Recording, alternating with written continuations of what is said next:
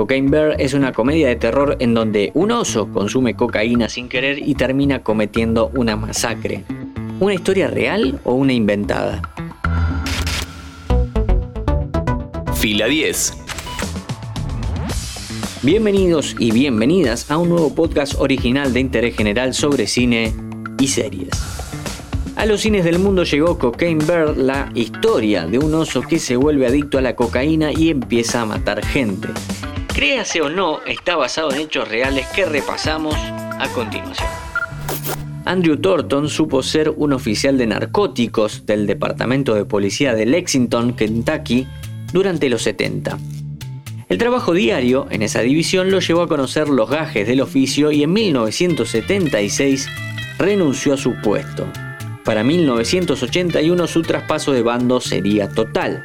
Se lo acusó junto a otros 25 hombres en California por haber sido partícipe del contrabando de más de 450 kilos de marihuana. Con libertad condicional, Andrew se convirtió en un miembro importante de The Company, una banda de narcotraficantes que entraban drogas en Kentucky. Su ascenso meteórico paradójicamente terminaría en caída libre el 11 de septiembre de 1985. Ese día Thornton se encontraba junto a un cómplice traficando cocaína.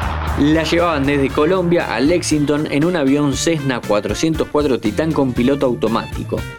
Antes de salir, algo tuvo que pasar para que los muchachos calcularan mal su peso, el de la mercadería, y el que soportaba el vehículo. Cuando sobrevolaban Knoxville, Tennessee, tuvieron que liberar 40 contenedores de plástico con cocaína porque la aeronave ya no soportaba más los kilos. Un rato después, Thornton y su compañero de ruta tuvieron que saltar. Al ex narcóticos, ahora narcotraficante, su paracaídas le falló y terminó estrellándose contra el piso, según explicaron los médicos forenses. Pero no fue la única víctima. Esos 40 contenedores cayeron sobre un bosque.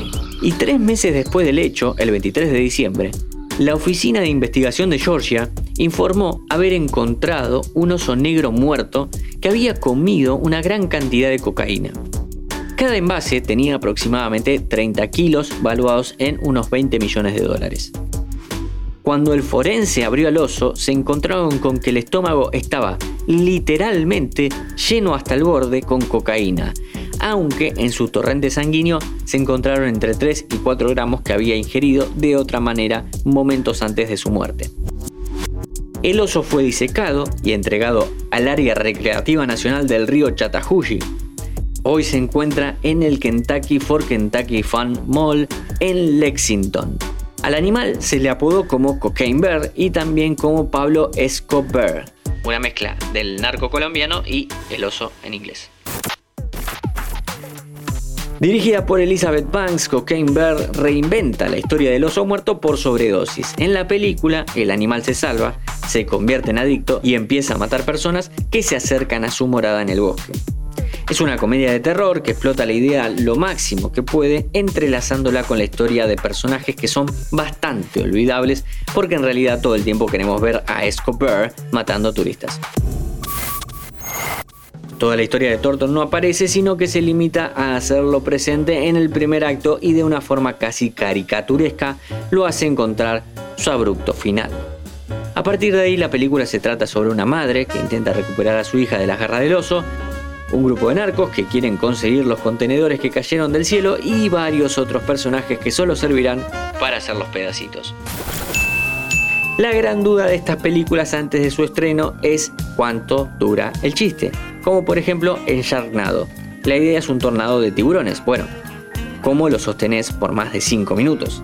Elizabeth Banks lo que hace con Cocaine Bear es centrarse en los personajes humanos y hacer que el oso aparezca cada tanto, convenientemente con algún paquete de droga a su alcance.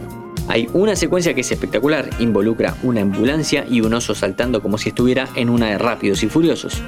El resto de la película es entretenida y como creo que ese es su objetivo, está más que bien. Mi nombre es Matías Daneri y te espero para un próximo episodio. ¿Querés auspiciar en Interés General Podcast? Escribinos a contacto arroba interésgeneral.com.ar.